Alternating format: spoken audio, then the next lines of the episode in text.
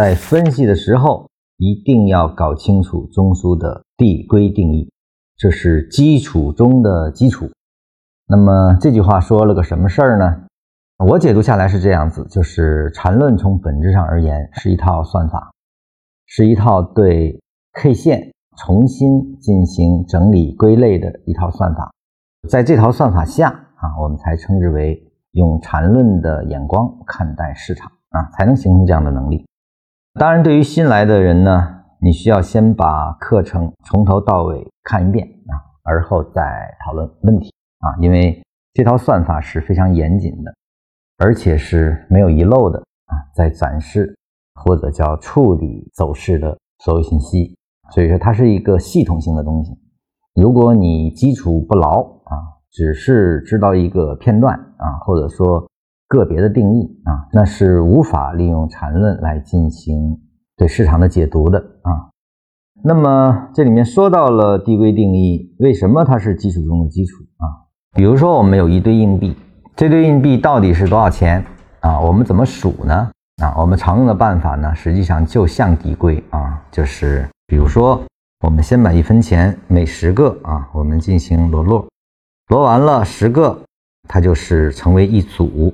那么接下来呢，同样的办法，我们摞第二摞、第三摞、第四摞啊，摞完之后呢，这里面就变成了一二三四啊，也就是说每十个合成一。而后呢，再按次序，我们看还是不是继续可以合下去啊？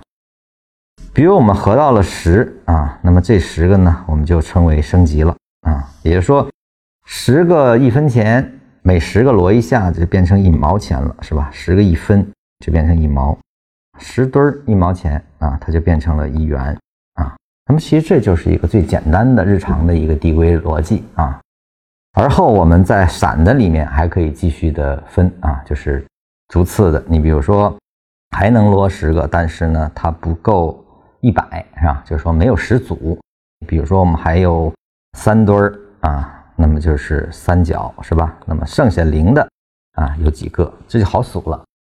那么有了这样的一种分类，你只要被标记的这一摞一摞啊，我们一般还会拿胶带呀什么把它缠起来啊。那么我们在用的时候，哎，我们这是一毛啊，这是一捆儿，这就是一块啊，就是这样合起来的啊。那这其实就是递归。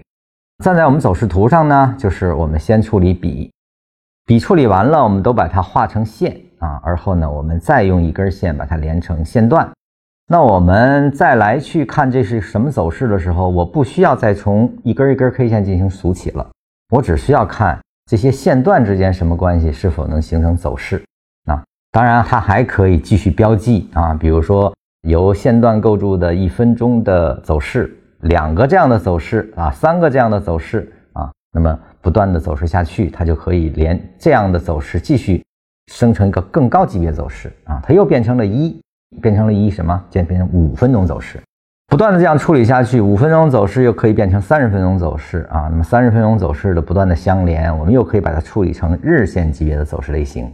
那么日线级别的走势类型继续的相连，那么它又会变成周线级别的递归就是这样完成的，就是它实际上就是由最小的组件逐步的通过一种算法处理，让它不断的升级，便于我们观察和使用啊。递归起到就是这个作用。只要你被标记完，你当下我一看啊，这是个什么级别，一眼就能看到了，就是因为它已经整理好了。递归是可以让我们快速锁定。它当下是什么，以及它要如何运动啊？那你说后面没发生，我怎么递归呢？实际上依然是递归逻辑，只是呢，我们假定它要生产什么样的 K 线啊？那么在这种假定下，我们也可以进行推导，我们知道后面走成什么样，它又是什么啊？其实就是不测而测的过程。所以递归是缠论的基础中的基础。如果你不知道这个，你就不可能知道走势生长啊。